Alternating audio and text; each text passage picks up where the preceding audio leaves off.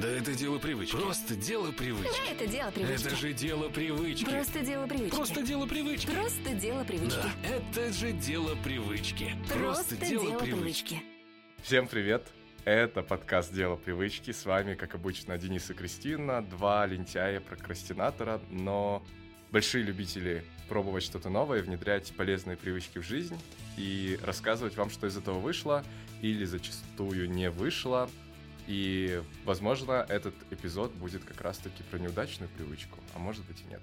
Слушайте до конца, чтобы узнать. Чтобы не пропускать новые эпизоды, подписывайся на «Дело привычки» в Яндекс Музыке, Apple Podcast, Spotify, CastBox и любых других приложениях, где ты нас слушаешь. А если ты слушаешь нас на платформах, где можно оставлять оценки и отзывы, пожалуйста, напиши свой комментарий.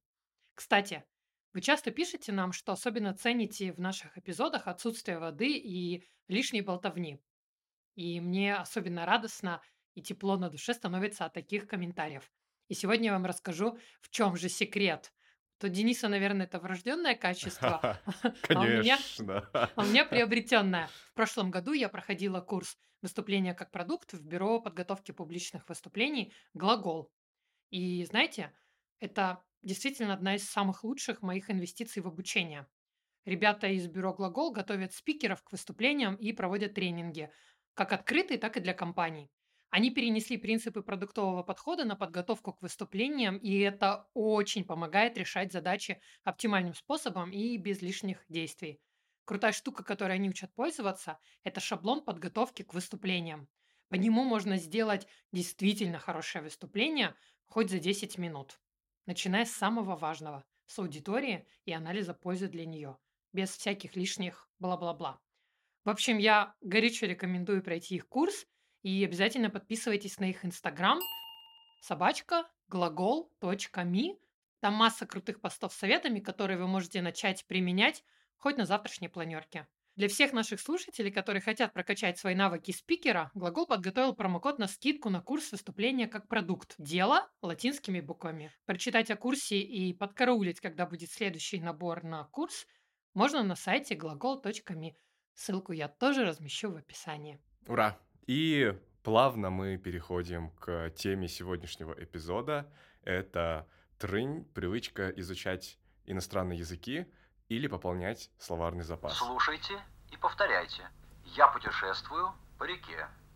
I am traveling down the river. И начнем мы эпизод, как обычно, с нашей любимой рубрики «Теория». Это я печатную машинку изображаю. Почему полезно изучать иностранные языки? Помимо того, что вам открывается целый мир литературы, фильмов, песен, всего-всего в оригинале, то есть если вы знаете хорошо английский язык, вы можете читать Хемингуэя в оригинале и не парясь о том, как правильно или неправильно перевели его скрипты. И это очень круто. Естественно, классно понимать фильмы в оригинале, отслеживать интонацию актеров. В общем, это все очень круто, но есть не только такие, скажем, приятные софт-плюшки, есть вполне себе реальные плюсы для нашего организма, в частности, для мозга. Во-первых, что хотелось бы отметить, это то, что изучение языков заставляет мозг увеличиваться в объеме. Это доказанный факт не одним исследованием, поэтому я даже не буду здесь приводить какой-либо. Вы можете загуглить это, вам вылезет тысячи разных исследований, прочитайте любой из них. Все они склоняются к тому, что если вы учите иностранные языки, ваш мозг растет, в буквальном смысле этого слова, потому что растут отдельные его области, гиппокамп и некоторые участки коры больших полушарий. Это одно из исследований, самых таких больших, было проведено среди профессиональных переводчиков, которые, как вы понимаете, знают не один язык, а некоторые даже больше двух. И так вот, ученые отмечали рост объема серого вещества у тех из них, кто в течение как минимум трех месяцев занимался углубленным изучением языка. То есть среди переводчиков и так все билингвы, да, как минимум, а те из них, которые еще и глубже изучали язык, там, я не знаю, больше копали в сторону какого-то профессионального направления, скажем, там, химия или медицина, у них э, увеличивался объем серого вещества. Я тут вспомнила про исследование, предметом которого стали таксисты в Лондоне. И из-за того, что им нужно выучивать все маленькие разветвленные улочки на изучение вот этой всей структуры города уходило у них что-то, по год или полтора. И в процессе смотрели, как сильно растет мозг, и вот именно та часть, которая э, отвечает за ориентацию в пространстве и топографический не кретинизм, а наоборот, как будет? Гениализм. Гениальность топографическую. Да, да. Прикольно. А еще мне хотелось бы отметить, что люди, которые владеют несколькими языками, приспосабливаются к неожиданным изменениям обстоятельств гораздо быстрее. Это тоже доказано, не- конечно, не тысячами исследований, но несколькими исследованиями. Поэтому учите языки, чтобы быть счастливым, приспособленным, ресурсным в этом бесконечно меняющемся мире. А ты английский в школе учила? У меня родители знают, и я с детства слышала. А, может быть, ты еще какие-нибудь языки знаешь? Я не очень способна. Я знаю всего восемь языков. Да, если вам недостаточно плюсов, то, Крис, давай зажигай еще плюшками изучения языков, слов. Нейроученый по фамилии Бикони, кажется, он итальянец. Buongiorno. К сожалению, я не говорить по-итальянски, поэтому вынуждена использовать не прямую его цитату, а переведенную. А вот знала бы итальянский, и серого вещества было Си-си-си. Было доказано, что изучение другого языка, новых слов и новых грамматических структур и нового алфавита, конечно, делает нас менее уязвимыми для таких заболеваний мозга, как болезнь Альцгеймера и деменция. Итальянские специалисты обнаружили характерные изменения в мозге билингвов. У них повышенная плотность белого и серого веществ мозга в областях, ответственных за исполнительные функции. Это высокоуровневые процессы, которые позволяют планировать действия в зависимости от цели и освоения языка. Кроме того, люди, которые говорят на двух языках, лучше справлялись с заданиями на проверку краткосрочной и долгосрочной вербальной памяти и рядом других тестов. Исследователи предположили, что мозг билингов лучше приспосабливается к трансформации своей структуры и потере части когнитивной функции из-за деменции. И разные исследования показывают одну и ту же статистическую цифру, что люди, которые знают два языка или билинговые от рождения, у них наступление деменции или появление болезни Альцгеймера в старческом возрасте начинается на 4-5 лет позже, чем у тех людей, которые говорят только на одном языке. Говоря об изучении слов своего языка и расширении словарного запаса, это также работает положительно для тренировки мозга. Он учится адаптироваться, его способности расширяются. И вот интересную цифру я нашла, что по результатам исследований для того, чтобы запомнить новое слово, чтобы оно отложилось в долгосрочную память, нам нужно взаимодействовать с ним 5-7 раз. И о том, насколько это важно, я обязательно расскажу в своей части о том, как я расширяла словарный запас. Не переключайтесь, будет интересно. Да, плюсов много. Я даже не знаю, если это вас не убедило бежать срочно изучать китайский и японский одновременно и пополнять словарный запас русского, то что еще может вас смотивировать? Может быть, Денис, который расскажет, чем он занимался. Да, я, я расскажу. Моя история очень коррелирует с теорией, на самом деле, о которой Кристина только что рассказала. Я начал изучать французский язык, и основной моей мотивацией было отсрочить возможное появление моей деменции в старости. Понятное дело, что не факт, что я заболею, но если это вдруг произойдет, то хочется как можно дольше быть в добром здравии и не показывать дули воробьям. Поэтому, да, это была моя основная мотивация. Я, в принципе, и на фортепиано пошел по той же причине, потому что игра на музыкальных инструментах — это, в принципе, то же самое, что и изучение нового языка. Тоже работа мозга, это тоже увеличение объема серого вещества, да, создание новых связей, которые вам помогают быстро ориентироваться на струнах, на, на клавишах. Вот. И да, это была моя главная мотивация. Почему французский? А, я не знаю почему. Это был супер-мега рандомный выбор. А больше, наверное, по наитию шел, потому что моя сестра со своей семьей, родная сестра, она живет в Швейцарии, во франкоговорящей части, Но я подумал, ну, если какой-то изучать язык, английский я уже знаю, поэтому, ну, пусть будет французский, буду к ней приезжать и хоть смогу хлеб себе купить, а не как сейчас. Я записался в школу, да, то есть вот эти приложения, про которые я говорю, на мне они, к сожалению, не работают, потому что я максимально недисциплинированный в этом плане человек. Если я знаю, что надежда только на меня, и я никого не подведу тем, что не открою приложение и не позанимаюсь 20 минут, то я этого делать не буду. Поэтому я записался в школу, занятия проходили онлайн, я брал индивидуальные уроки по часу, два раза в неделю. Плюс еще домашнее задание, естественно, ну, все про все выходило в неделю часа 4, наверное, я занимался французским. Я могу сказать, что никаких сложностей с внедрением привычки посещать уроки у меня не возникло, потому что, опять-таки, я пошел в школу, да, хоть и онлайн, и я знал, что учитель меня ждет, я должен подключиться, поэтому я подключался, я не пропускал уроки, все по расписанию, делал домашнюю работу, времени, слава богу, хватало на это. Вот. Но был большой минус, а этот минус, и открыто сказал в своей школе об этом, это мой учитель, которая не поняла абсолютно мою мотивацию, хотя я сказал, что мне не нужно говорить по-французски идеально, мне важен сам процесс, и она почему-то решила, что я наверное, какой-то ребенок, которому нужно на ЕГЭ сдать французский язык каким-то там предметом, и начала прям кричать иногда, психовать, бить руками по столу. Ах, какая мука воспитывать! А, я такой не приемлю, я взрослый человек, и я отказался от этого учителя. Нового учителя мне не нашли, поэтому часть уроков у меня там сгорела, я не стал с ними ругаться. Как я уже сказал, внедрение привычки не не было тяжелым, поэтому все было легко. Опять-таки, потому что я сделал новую привычку частью своей рутины. Да, у меня есть расписание, у меня есть время для себя, и вот между работой и временем для себя я вклинивал французский, чуть-чуть подвигал там где-то пианино, где-то теннис, и она, ну, можно сказать так, идеально вписалась, поэтому и получилось так, что я не пропускал ни одного урока, поэтому еще раз повторюсь, а, я уже говорил это в предыдущих эпизодах, если вы внедряете новую привычку и очень хотите, чтобы она с вами осталась, попробуйте втиснуть ее в вашу рутину действий, к которым вы уже привыкли. То есть ваши текущие привычки. Это может быть утром, вечером.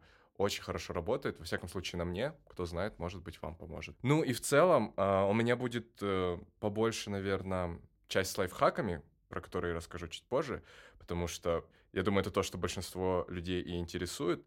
Поэтому про мой опыт внедрения это все. Все, что я хотел, я рассказал. Крис, поделишься своим опытом? Как привычку учить новый язык или расширять словарный запас, я взяла именно вторую часть этого предложения – учить новые слова как английского языка, так и русского. Почему? Потому что по результатам теста на пассивный словарь, который я прохожу каждый год, вот уже скоро будет третий раз подряд, результат у меня не очень. Ты не забывай, что у меня в голове опилки. Длинные слова меня только расстраивают. Тест, о котором я говорю, будет ссылочка на него в описании к эпизоду, вдруг вам тоже любопытно узнать. Там за три минуты теста система определяет, какой у вас пассивный словарный запас по русскому языку. В общем, с русским вокабуляром у меня не фонтан, по крайней мере, я им недовольна. Видите, я даже в записи подкаста пытаюсь найти подходящие слова, а мне кажется, когда словарный запас достаточный, то нужное искомое слово, оно находится быстрее и подбирается так, что само четко отражает мысль.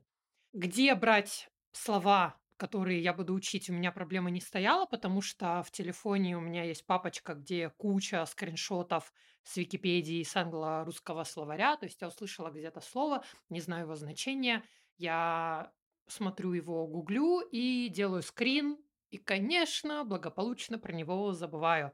Поэтому я решила, что нужно хотя бы выучить то, что у меня уже накопилось. Как я учила, какой подход использовала. Сначала я все скрины сгруппировала в, в отдельную папочку и попыталась просто заходить и просматривать ее. Но эта затея оказалась очень неработающей, потому что вспоминала я про это очень редко. Никакую напоминалку себе в телефоне я не стала на это ставить. Заканчивалось все дело тем, что я открывала папочку, пролистывала слова, думаю, сейчас я закрою и попытаюсь вспомнить слова, которые я только что видела, и в итоге переходила в какую-нибудь соцсеть, либо смотрела не знаю, туду-лист, какие-то заметки. Поэтому через какое-то время отсутствия результатов я решила использовать старый добрый метод с карточками, когда на одной стороне пишется слово, а на другой значение или перевод. И вот этот набор карточек можно использовать в любом месте и в любой, по сути, момент. Поэтому я выписала почти все слова, которые у меня были. Карточки у меня скреплены кольцом, и на кольце вот таких вот 100 карточек. То есть, по сути, мой объем слов, которые я решила выучить, это был 100, из них, ну, около половины новых русских и половины английских. Прогресс у меня пошел заметней с флеш-картами. Я пролистывала их, когда ехала в транспорте, либо стояла на остановке, либо в очереди. То есть моментов на самом деле где можно впихнуть эту привычку множество, но главное про нее вспоминать и не переключаться на телефон. В общем, упущение, которое в результате мне показалось критичным, это то, что я не вписала эту привычку в свою рутину дня, я не поставила на нее какой-то будильник, и в итоге я бралась за флеш-карты в среднем около трех раз в неделю. Я специально завела трекер, чтобы смотреть, когда у меня есть вот этот импульс и автоматическое вспоминание, что нужно поучить. Мне кажется, это довольно редко для привычки, которая может занимать и две минуты. Не повторяйте моих ошибок. И еще я понимала, что для закрепления нового слова его стоит использовать в речи.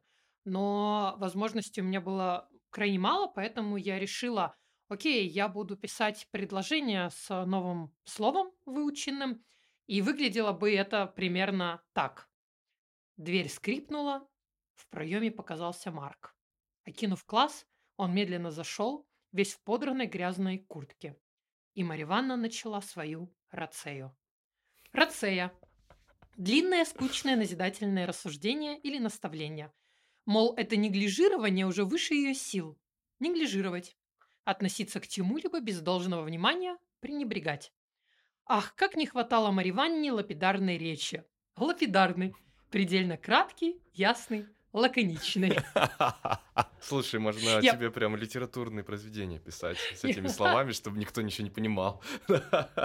Ну вот вопрос у меня был, кто-нибудь эти слова вообще встречал? Я натыкалась я на них нет. только в каких-то литературных произведениях, то есть они не часто употребляемые, и у меня стали возникать сомнения, стоит ли учить их, но поскольку это все равно тренировка памяти, Да, для этого да. Но, например, неглижировать, то, что ты сказал, я бы, может быть, догадался про значение. Я не встречал это слово, но значение, типа, неглижировать, neglect с английского. Вот так вот можно как-то понять, о чем это.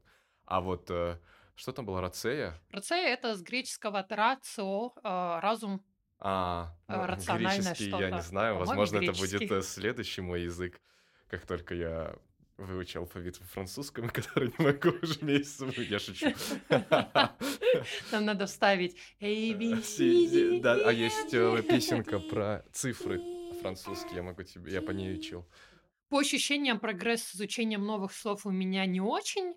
Честно скажу, что все 100 слов, которые я выписала себе, я их не выучила, но какие-то мне стали более знакомы, или я привела их в использование в речи, вот как, например, минутка практики была только что. Вот и все. Можем перейти к лайфхакам. Начну я, потому что лайфхака у меня полтора, и это будет быстро и коротко. В общем, самый первый ошибка, которую я периодически продолжаю делать и набивать на ней шишки, это то, что каждую привычку нужно вписать в распорядок дня. Если она должна быть регулярной, то хорошо бы поставить какой-то будильник либо напоминание в телефоне. Хотя бы вы будете вспоминать, и случится такая связка триггерная, прозвенел, хорошо бы поучить слова. И самый хороший результат с изучением новых слов у меня показал тест, который я устраивала в сторис подписчикам. Я делала формат теста, слово, которое я учу, какое у него значение. Оказалось, что все мои подписчики с более широким вокабуляром, чем я, и несмотря на это, даже делая одну ошибку, мне присылали, о, я не знаю этого слова. Ребята, я вообще ни одного из них не знала. Вы супер крутые. И еще раз подтвердила теорию, что для того, чтобы выучить что-то, либо научиться, классно работает схема, когда ты кому-то это рассказываешь или учишь. И если вы хотите также расширять словарный запас, то рекомендую установить приложение «Слово дня». Там каждый день приходят пуш-уведомления с новыми словами и с примерами, как их использовать в речи. У меня все. Перейдем к лайфхакам Дениса о том, как учить новый язык. Жетем, жетем, это я люблю тебя, да? Да-да-да. Уи, уи. Все, что Уи, я знаю, в принципе, на французском на данный момент. По лайфхакам изучения нового языка, во-первых, нужно определиться с тем, для чего вы изучаете новый язык и какой вы человек. Если брать конкретно мой случай, мне не нужно было свободно говорить на французском там через 2-3 месяца, поэтому я спокойно, размеренно изучал язык и особо не парился по этому поводу. И плюс я максимально ленивый человек, и, как я уже сказал, если мои действия никого не подведут, я эти действия совершать не буду. Поэтому, если вы такой же человек, как я, записывайтесь обязательно в школу, так, чтобы учитель вас ждал. Возможно, вы пойдете на групповые занятия, и вас будут ждать другие ученики. В общем, постарайтесь сделать так, чтобы пропуск занятий был для вас максимально неудобен.